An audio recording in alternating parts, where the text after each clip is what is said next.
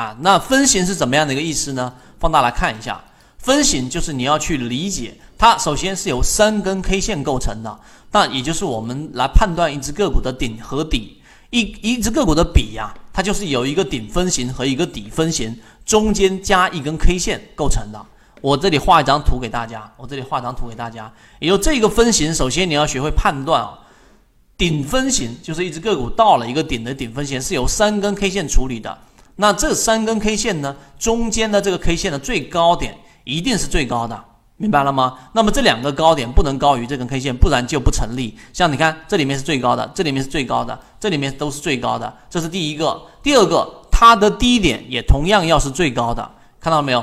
最低点也是最高的。就中间这根 K 线的低点，它也不能低于这两根 K 线。如果你把这根 K 线延长下来，哎，到这个地方，它就不是一个我们所说的顶分型了，就是一个失败的，就是一个包含关系而已，它不是顶。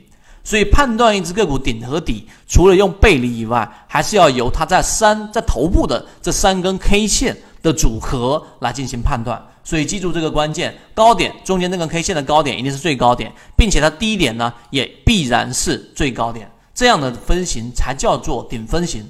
底分型也是一样啊，这里面我就不画图了。顶分型也是相关的，也就是说一根 K 线它的低点看到了没有？